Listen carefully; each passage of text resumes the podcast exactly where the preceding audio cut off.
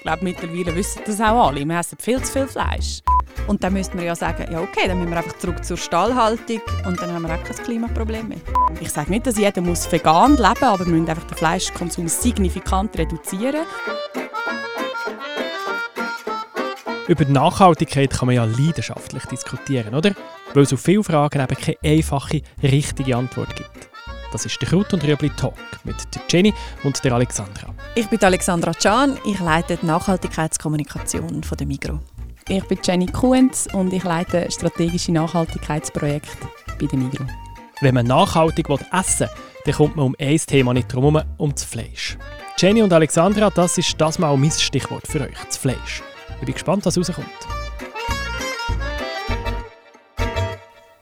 Essen wir zu viel Fleisch?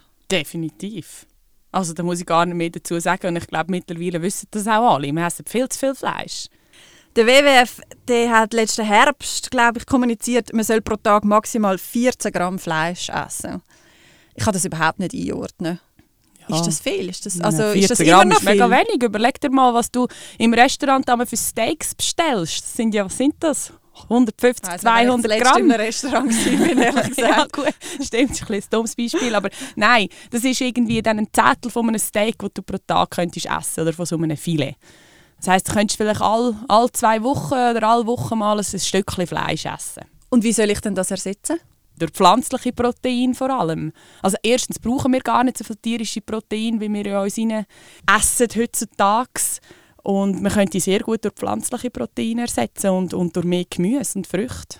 Was sind denn das zum Beispiel pflanzliche Proteine? Hm, da kann man Erbsen oder Bohnen äh, oder Tofu nehmen als Beispiel. Ja, ich das weiss, ist mich jetzt schon nicht so. Ich habe halt schon gerne ein bisschen Rohschinken Ja. auf dem Brötchen. Ja, das stimmt, aber ich glaube, das eine ist so ein bisschen gewohnte Sache, dass wir eben, wenn du sagst, ja, so ein bisschen Rohschinken auf dem Brötchen, dass das einfach so nebenbei immer wieder ein bisschen Fleisch ist. Oder auch so ein bisschen verstecktes Fleisch, dass du halt überall noch so ein bisschen Speckwürfel drüber tust für den Geschmack. Also glaubst du, dort ist der Hund begraben? Weil ich habe nämlich auch nicht das Gefühl, ich esse so viel Fleisch, weißt, am Stück, also so Plätzchen oder so. Ich habe gestern wieder mal irgendwie ein Rahmschnitzel mit breiten Nudeln. Hm, aber das ist ja, weißt, das ist so ein Gericht, das ich kenne von die noch, aber das koche ich gar nicht mehr, eigentlich seit ich allein wohne. Also so Plätzchen essen oder so, das esse ich eigentlich weniger. Aber eben, wie du jetzt angesprochen hast, so das, was so ein bisschen mitkommt, noch so ein bisschen Speckwürfel, ist dort so ein bisschen der Hund begraben, meinst du? ich glaube, es ist, es ist von der Person abhängig. Bei dir ist es jetzt so, dass du nicht mehr so Stückfleisch isst, sondern in ein verstecktes Fleisch. Bei anderen gehört Fleisch einfach einmal im Tag auf den Teller. Sonst ist es kein vollständiges Gericht.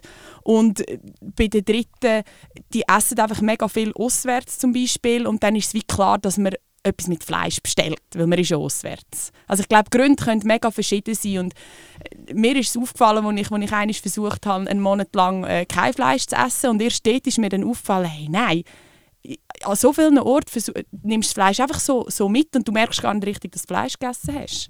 Und dann, was hast du gegessen? Fleischersatzprodukt, plant-based. Ja, unter anderem äh, ist jetzt nicht mega mies gewesen, aber ich glaube, es ist ein mega guter Start gewesen, weil wenn du dir gewöhnt bist, dass du so die drei Komponenten Schweizer Küche isst und dann lässt einfach das Fleisch davon weg, dann hast du am Schluss noch Herdöpfelstock und Rüebli das ist einfach keine, keine volle Mahlzeit und dann ist es schon noch cool, wenn du dann einfach so kannst ein Gemüseplätzchen oder etwas dazu nehmen, äh, weil es mega einfach hast können ersetzen.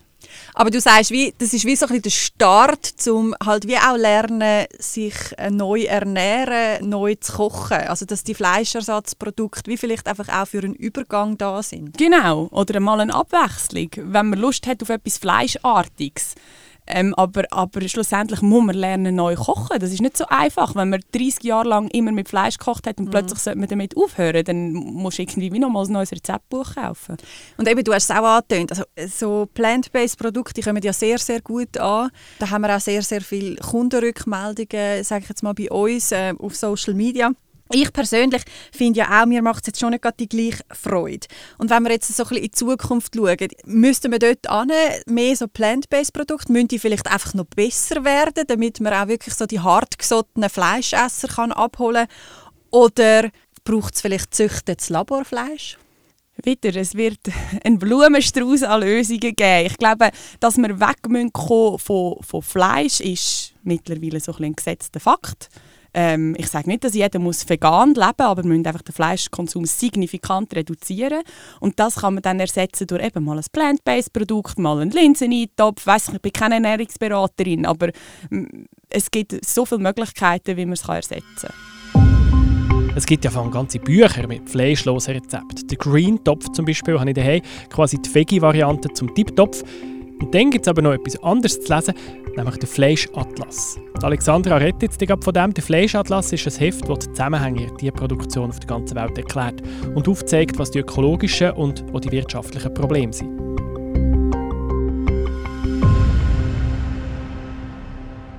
Im Fleischatlas steht, ich zitiere mm. gerne den Fleischatlas, weil, nur schon wegen dem Namen per se. Im Fleischatlas steht, dass vor allem die jungen Leute, die wollen ihren Konsum reduzieren. Also bei denen ist das Bewusstsein extrem da. Und jetzt mal so ganz ketzerisch gefragt, löst sich das Problem vom alleine? Weil äh, die Jungen werden eh einfach jetzt in Zukunft weniger Fleisch essen. Schön wär's. Ich weiß nicht, was für junge Leute das man befragt hat. Ich zweifle einfach daran, dass global gesehen wirklich die nächste Generation so viel weniger Fleisch wird essen. In Europa kann ich mir das gut vorstellen.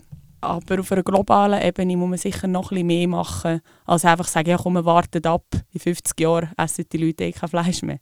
Und wir reden jetzt zusammen die ganze Zeit darum, dass wir eben weniger Fleisch essen müssen, aber wir haben eigentlich wie noch nicht aufgezeigt, warum es eigentlich so wichtig ist. Der Hauptgrund ist das Klima.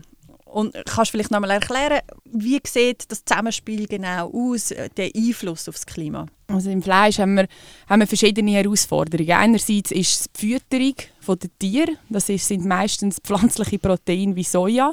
Äh, die Herausforderungen bei Soja kennen wir. Jetzt ist Abholzung involviert, je nachdem. Ähm, Regenwälder werden abgeholzt, die weniger CO2 können einsparen können. Also das Futter ist ein grosses Thema. Das zweite grosse Thema sind äh, die Methanfürz und Gerbs, die so eine Kuh leider eben macht, weil sie Gras frisst. So ein, ich weiß nicht, ob du schon mal versucht hast, Gras zu essen, aber das ist äh, sehr schwer verdaulich und durch das entstehen die Methanfürze und das ist auch sehr klimaschädlich. Und, und durch das entstehen eigentlich die höheren Emissionen. Aber jetzt hast du ein wunderschönes Bild gezeichnet von dieser Kuh, die dort graset, äh, auf der Weide und, und dort äh, in die Luft rausfurzt. Aber die Realität ist ja eigentlich die andere, oder? Die sind im Stall ähm, in der Regel. Und dann müsste man ja sagen, ja okay, dann müssen wir einfach zurück zur Stallhaltung und dann haben wir auch kein Klimaproblem mehr.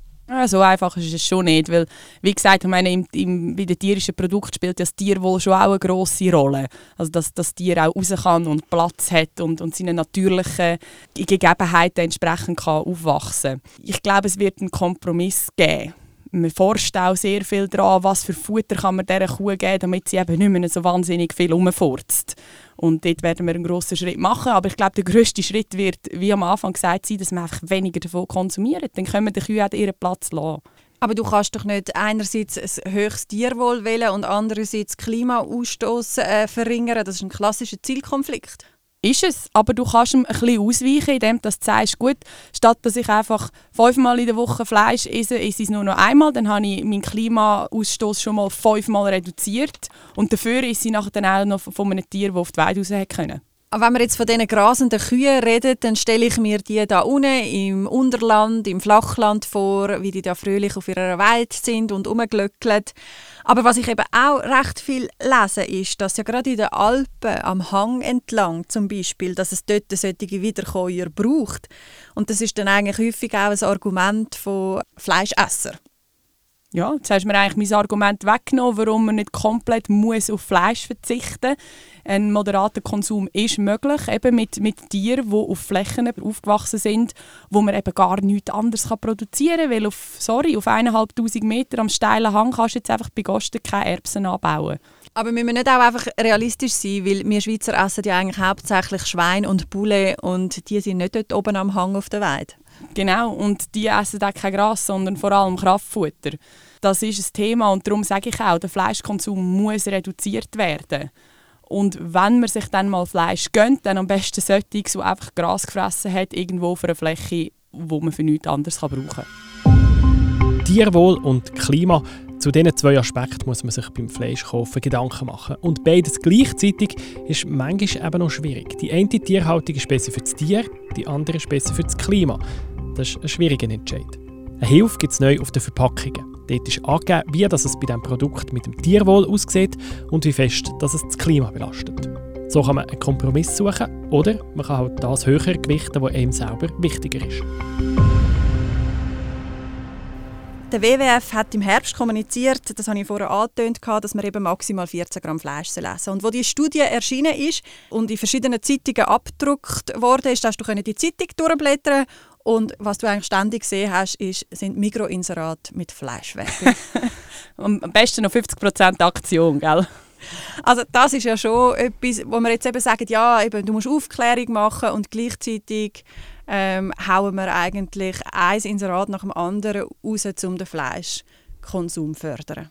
Ja, das ist, ich habe keine Antwort auf das und aus Nachhaltigkeitssicht ist das vielleicht wirklich nicht die richtige Maßnahme. Wenn, wenn ich mit mit äh, Produktmanager und den Einkäufer muss streiten wegen dem, dann ist das Argument halt immer, ja, die Leute kommen einfach wegen dem Fleisch in den Laden. Ist das immer noch so? Anscheinend. Müsste man dann vielleicht sagen, okay, man muss die Fleischwerbungen wenigstens authentischer machen und man druckt auch wirklich die Erhaltung so ab, wie sie wirklich ist. Also man zeigt keine flatternden Hühner, sondern man zeigt halt einen Stall, wo ein Huhn auf dem anderen hockt. Gut, das kannst du mir besser beantworten. Du bist Kommunikationschefin, aber für die Sensibilisierung würde es sicher helfen. Die Frage ist, ob man Geld für so etwas ausgeben wo man nachher dann den Kunden eher abschreckt? Also da ist man einfach auch in einem klassischen Zielkonflikt zwischen der Aufklärung und Absatz. Ja, und, und meine Frage ist dann halt schon, ob es die Aufgabe der Migros ist, die Schweizer Bevölkerung über Tierhaltung aufzuklären. Sorry, aber Nachhaltigkeit hier und her. Wir sind ein Detailhändler. Ja, der nachhaltigste Detailhändler der Welt. Absolut. Und darum, das Fleisch, das du in der Migros kaufst, kannst du auch mit gutem Gewissen kaufen. Aber wenn du natürlich jeden Tag zwei Steaks isst, dann kann das Fleisch noch so nachhaltig produziert sein. Ja, jetzt habe ich eigentlich nur noch eine Frage, Jenny. Was gibt es heute Abend zur Nacht bei dir? Doppelte Portion Steak. Nein, nein, bei mir gibt es heute etwas Vegetarisches, glaube Und weil ich esse einmal in der Woche Fleisch, das ist so meine Basisregel, weil sonst gehe ich auch viel zu oft rein, wie du, mit irgendwelchen Sandwich, mit Schinken drin oder so. Und das ist meistens am Wochenende äh, bei meinen Eltern, weil die sehr gut Fleisch können kochen Ja, ich muss dort definitiv beim Thema Charcuterie noch ein bisschen abspecken.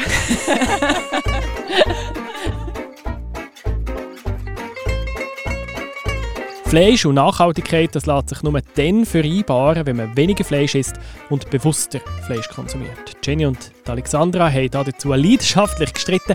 Jetzt seid ihr dran. Habt ihr ein Feedback zu unserem Talk oder Anmerkungen zum Fleischkonsum?